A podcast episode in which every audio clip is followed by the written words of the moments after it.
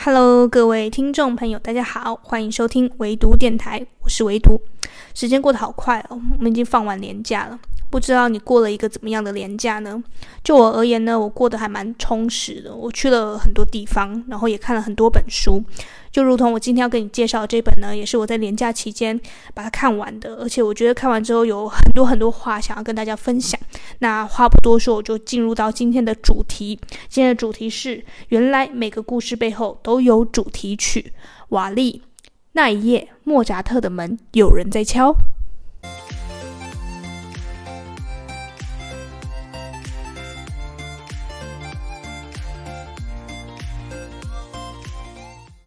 啦，不免俗的呢，今天这一期 podcast 一样是分成三个部分来跟大家介绍。第一个部分呢，就是讲讲我为什么会选这本书；第二个部分呢，就是跟大家分享我在书中看到两个印象很深刻的故事；第三个部分当然就是讲结语啦。在开始介绍书籍内容之前呢，先跟大家简单介绍一下这个作者瓦力啊。瓦力就是跟电影同名的瓦力，他的自己的介绍是写的还蛮有趣的，所以我在这边跟大家朗诵一遍。他呢是这样写的：他是个浪漫到无可救药的囤物主义者，专爱邪门的事物。专写邪门的故事，分明是早餐俱乐部的卤蛇成员，偏生要透过一枚黑胶的 BB 啵啵，想象和世界联系，拒绝忘记一切事物，开了一个可以记得事物如何消失的轨迹的寓所，如同电影《瓦力》，总在时光的废墟永恒淘选回忆的余烬，我把它叫做瓦力唱片行。他光是介绍自己就，我觉得充满着幽默，而且他的笔触、他的内容、他的故事内容，真的就是如同这样的幽默调性是一样的，所以你就会觉得说，看他的故事是非常有趣，很像在看一个人、你的朋友的 FB 贴文一样，很。很平易近人，但是同时呢，他又有带有对生活的反思啊，对人生的反思啊，对音乐的品味啊，以及各式各样他个人的个人化的抒情在里面。所以，呃，这一本书呢，就是带给我很大的期待。那果不其然呢，看完之后会觉得他瓦力真的是一个，我觉得不容错过的一个会说故事的人。然后他的文字也是很好消化，很适合你在夜里呢，睡前呢。去阅读个一两篇，他的文字绝对是会让你呃晚上会度过一个不错的夜晚。那马上进入到第第一个部分，就是说说我为什么会选这本书。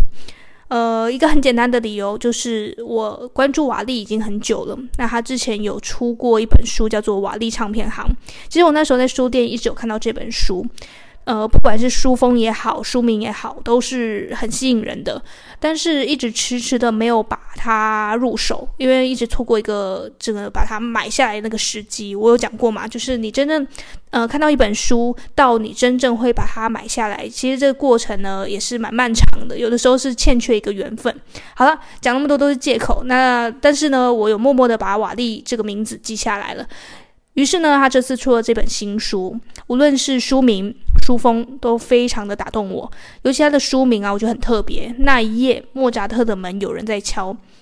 一听就知道是跟音乐有关的故事，一听也会让人觉得很好奇，听起来有有一点点神秘、玄幻、鬼故事的感觉，所以我就很好奇啦。然后刚好他的书封呢是蓝色的底啊，是非常我非常喜欢的颜色，所以马上就呃把它入手了。那入手之后呢，就是每个晚上就是看个一两篇故事，诶，就是这么不知不觉呢，就把这本书给看完了。如果啊，你对于我上一期介绍的《流浪者之歌》觉得阅读起来有难度的话，那这一本你绝对不能错过了，因为它是短篇小说的集结，所以每一每一则故事都非常的短，而且也非常好消化。文字很平易近人，但是意味深长。然后整个，我觉得瓦力是一个很擅长说故事的人，而且他会结合，就是每个故事背后都有一个他的主题曲，就是他要介绍的一首歌。然后你会诶不知不觉认识了很多很多你以前可能从来都没有听过的歌曲。然后你以前可能会觉得是比较难懂的古典音乐，你也会借由这本书，然后带领你去看到不一样的世界、不一样的视角，然后以及你听音乐的。风格跟品味可能也会有不一样的改变，这就是一本很神奇的书，所以它会在畅销排行榜这么多周，我也一点都不意外，因为它确实是一本值得入手也值得阅读的一本书。好了，讲那么多它的优点，那当然要讲讲我到底呃对这本书里面呢，觉得印象最深刻的部分是哪两篇。为什么会讲两篇呢？因为这两篇是我真的看完之后一直在我脑海里挥之不去的。当然了，它这本书里面包含的故事非常的多，然后有短的有长的。我必须说实话，确实不是每一则故事都这么打动人。但就像一张唱片一样，不是每首歌你都爱听的。所以其实呃，整体来讲的话，它是一个。中等以上的一个故事集，所以我觉得它的评分在我心中还是会很高的。那我就是从中挑选两个，也你可以把它当成两首我特别喜欢的歌曲，我特别喜欢的故事。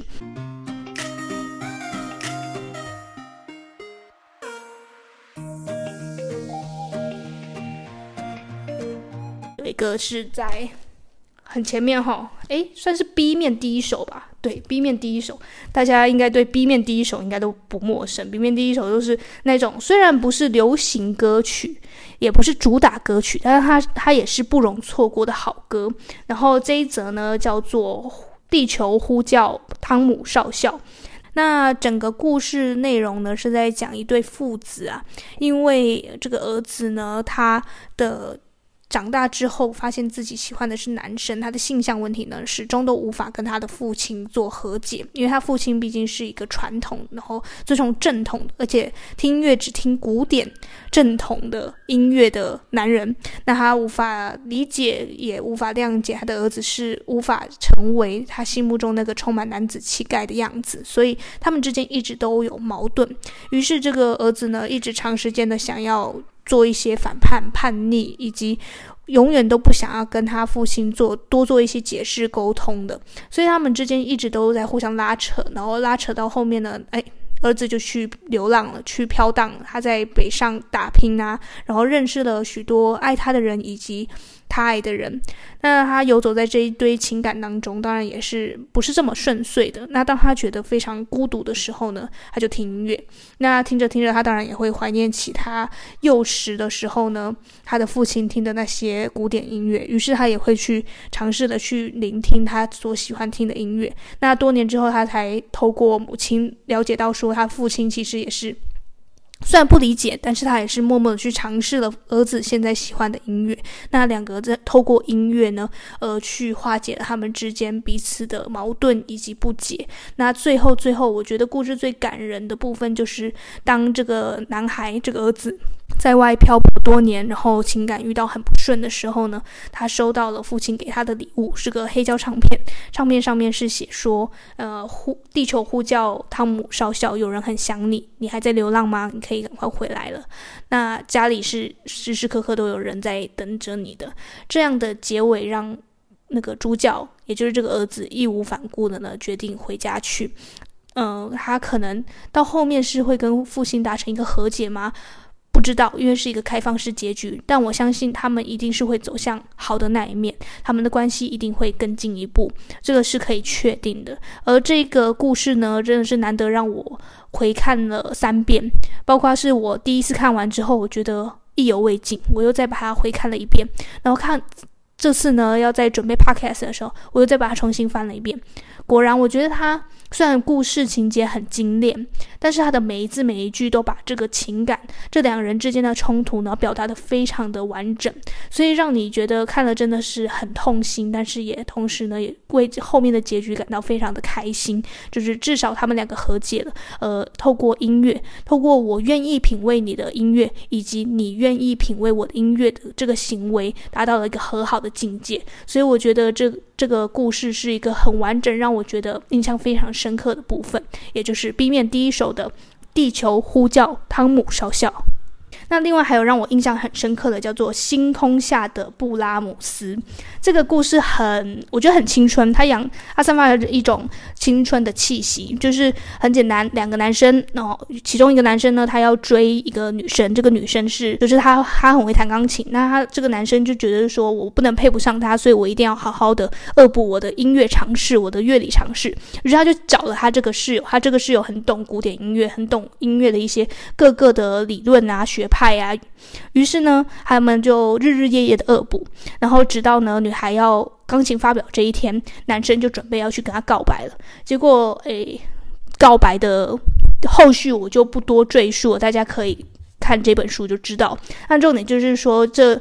这到头来呢，他们这一对好友，就是室友们呢，在这一段恶补音乐的过程中呢，诶。慢慢的去更了解了彼此之间的情感，就默默的擦出了一些火花，而这火花是很隐晦的，而且是在他们那个时候，甚至太年轻了，还不能理解这个到底是算不算喜欢，算不算爱。尤其两个男生之间，他们是很难去捉摸的，是这个男生他其实。心里到底在想什么，对方也不会知道。然后直到多年后呢，他们在广播电台就是呃 call in 的环节当中呢，然后两个就是彼此相认了。那最后的结局，如同我刚刚讲的那个故事一样，是好的那个呃走向了一个好的那一步。那后面算是开放式结局，我相信他们两个在空中相会之后，一定是会可以呃对彼此的人生也可以有代写以及未完待续的一个。结局，我觉得这听上去也是非常的让人觉得很幸福啊。就是诶，因为在恶补音乐的过程当中呢，了解到说原来我心之所向是在哪里，而而不是呃表象的我想要去追求什么，而是我渐渐的透过音乐了解了自己。这也是音乐在这个故事当中扮演到的角色是非常重要的，就是让彼此之间呢互认了彼此，认识了自己。那这就是我在这本书当中看到两个我觉得非常印象深刻的部分。然后就是我觉得瓦力说故事，它是可以把很多很琐碎的、很平常的、很日常的东西，化作一个个动人的故事。我建议大家在看这本书的时候，可以一边看哈，一边跟我一样，就是用 YouTube 去查询他在故事当中有讲到的哪些音乐，也就是可以边听音乐边看这本书，你就可以说一来认识了更多音乐，二来呢就是读到很多动听的故事，然后让你的整个视觉也好，听觉也好，都有双重饗宴的享受跟感悟。我觉得，嗯，我第一次看书可以看得这么的。我觉得每一字都像是音符一样，会有节奏的。呃，我不知道这样讲大家会不会觉得很奇怪？但是如果你真的有去看瓦力的文字的话，你会发现他的那文字是有节奏的。他的这个文字的节奏呢，是会让你呢在耳边会诶突然有一点点的这些音乐在耳边响起，然后就会觉得说，诶，他的每一则故事真的就很像每一首歌，然后每一则故事背后都有他自己的主题曲。那瓦力的责任呢，就是帮助我们把这些主题曲记录下来，然后让这些可能没有人记录下来就会消失掉的故事呢，可以得以永久的保留。然后这个就是这本书呢，我觉得带给我最大最大的感动。我不知道音乐对各位而言呢，在他们在你们的人生当中，音乐到底扮演怎么样的角色？就以我而言的话，我听音乐绝对是可以抒发心情以及可以排解压力的一个。我觉得很好用的方法，就是我通常我听歌的习惯都是在我感到很悲伤的时候，我会听快歌、嗨歌，嗨到爆那种；然后我在我很嗨、很快乐的时候，我会听悲歌，听起来有点奇怪，对不对？呃。是背后有原因的，因为我会在我悲伤的时候听嗨歌，是因为我已经够悲伤了。如果我在听悲歌的话，我我怕我会一直陷入这样的情绪出不来，所以我一定要听嗨歌，越嗨越好，然后让自己把所有的情绪啊、不满啊、压力呀、啊、愤恨啊，全部都在这个 Don't stop, Don't stop 这个节奏里面呢排解掉。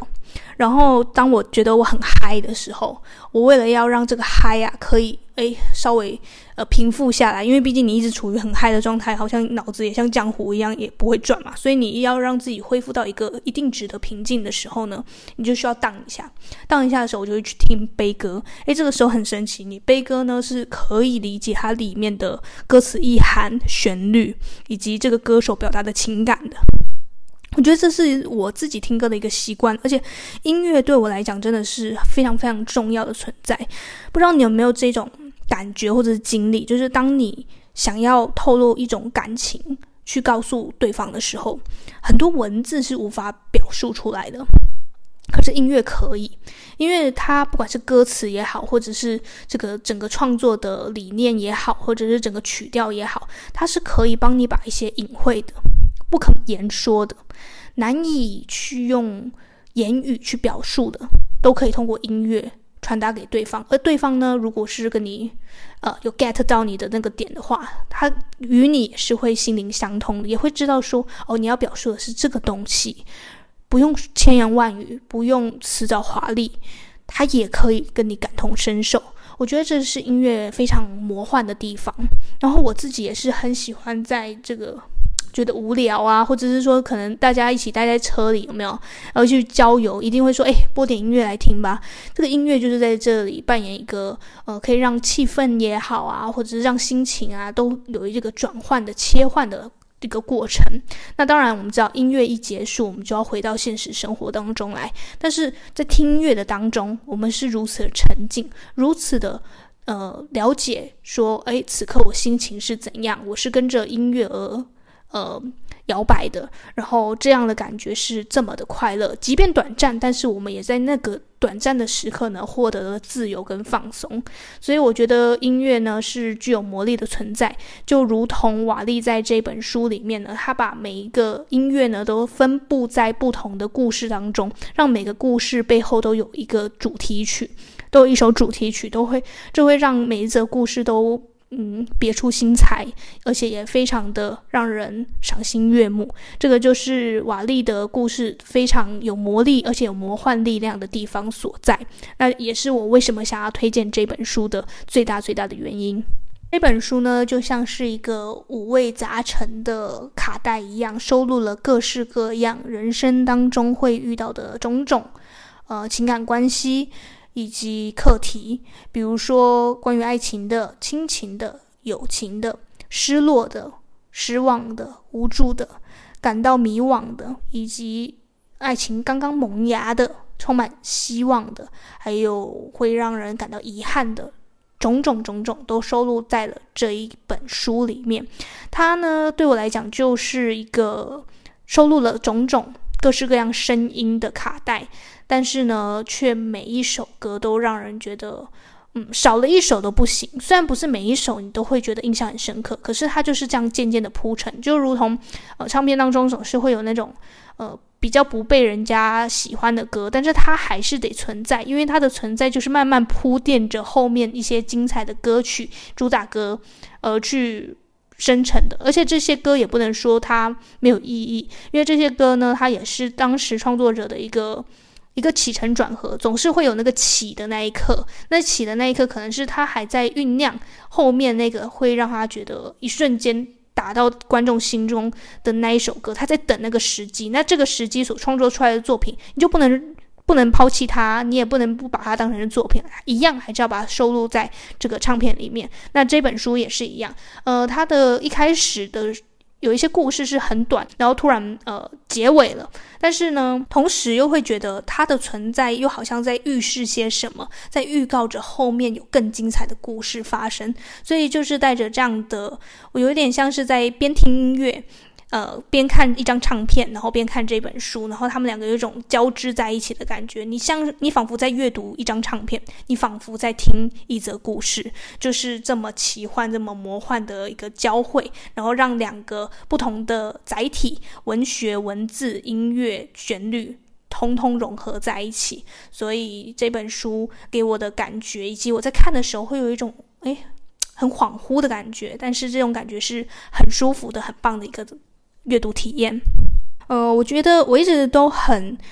推崇我们的华文作家，就是因为我不太喜欢看翻译的作品，是因为我很很讨厌那个翻译腔。呃，当然我知道好的译者是不会有那个翻译腔出现的，好的故事也不会受到任何的语言的影响，它还是好的故事。但是呢，我依然认为，就是直出的这种像华文这样输出的这个内容呢，是更更能表述出作者真心想要表达的意涵。那个内容是会很优美，能打动我们。这个都是在华文世界下长大的小孩，所以呃，大家可以多多支持一下我们的华文作家哈、瓦利。他除了这一本我今天跟大家介绍的那一页莫扎特的门有人在敲之外呢，还有一本瓦利唱片行。那我也打算呢，就是诶，在看完之后，我就是赶快入手。因为听说他这个瓦力唱片行的评价也是很好的，所以我相信以他这样的说故事的方式跟他的呃文词用法呢，也会让我觉得任何他的创作都是非常值得收藏的。所以就希望大家可以多多支持好书了。那以上呢，就是今天跟大家分享的书籍内容。如果喜欢的话呢，就可以不用犹豫，马上下单哦。那今天的微读电台就到此。那希望你和我一样，在漫长的时间做个聪明人。我们下周再见吧，拜拜。